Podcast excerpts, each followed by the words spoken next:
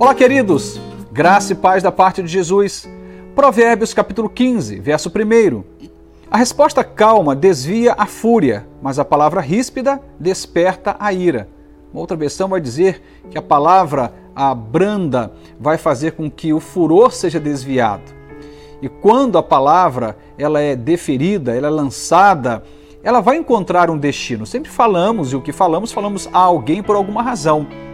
Mas temos que aprender com Salomão como usar as palavras. Inclusive, mais recentemente, nessa exposição de Provérbios, tocamos um pouco nesse assunto, sobre o perigo das palavras. Mas agora, de forma mais pontual, ele faz aqui um contraponto entre a palavra que é calma, que é lançada com calmaria, e a palavra que vem de forma ríspida.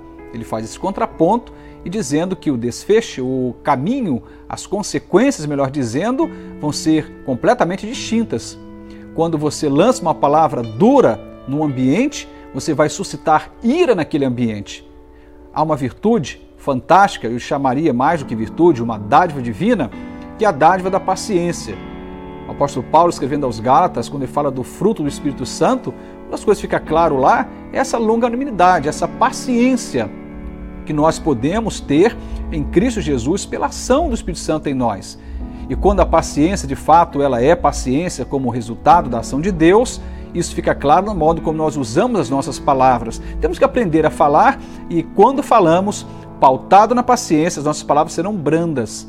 E essa palavra branda vai fazer com que o furor que está naquele ambiente, a raiva, a ira que está naquele ambiente, seja dissipada. Encontre desvios, caminhos e siga sua viagem sem fazer mal àqueles que conversam.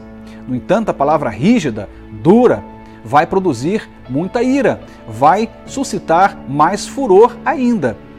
E é muito importante termos essa capacidade de discernir como falar, em que ambiente falar, que palavras usar. Deus pode nos ajudar sim nessa tarefa.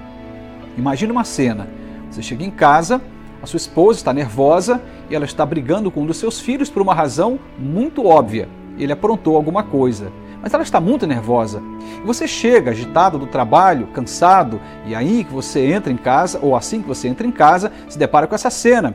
E ao invés de você lançar uma palavra calma, que possa fazer com que a, aquela fúria seja dissipada, você vai ainda, lança uma palavra mais rígida ainda, grita com esse filho ou grita com essa esposa, e de forma muito é, incisiva, você insiste nesse caminho da ira ou da fúria. Isso vai suscitar um caos.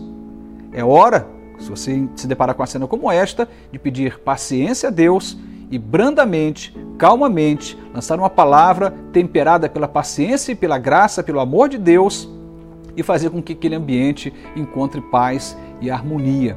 Que Deus nos ajude, tomados pela paciência que é resultado da ação dele em nós, aprendermos a sermos daqueles que façamos com que as fúrias, as iras, a, os dissabores, as contendas sejam dissipadas e não acumuladas.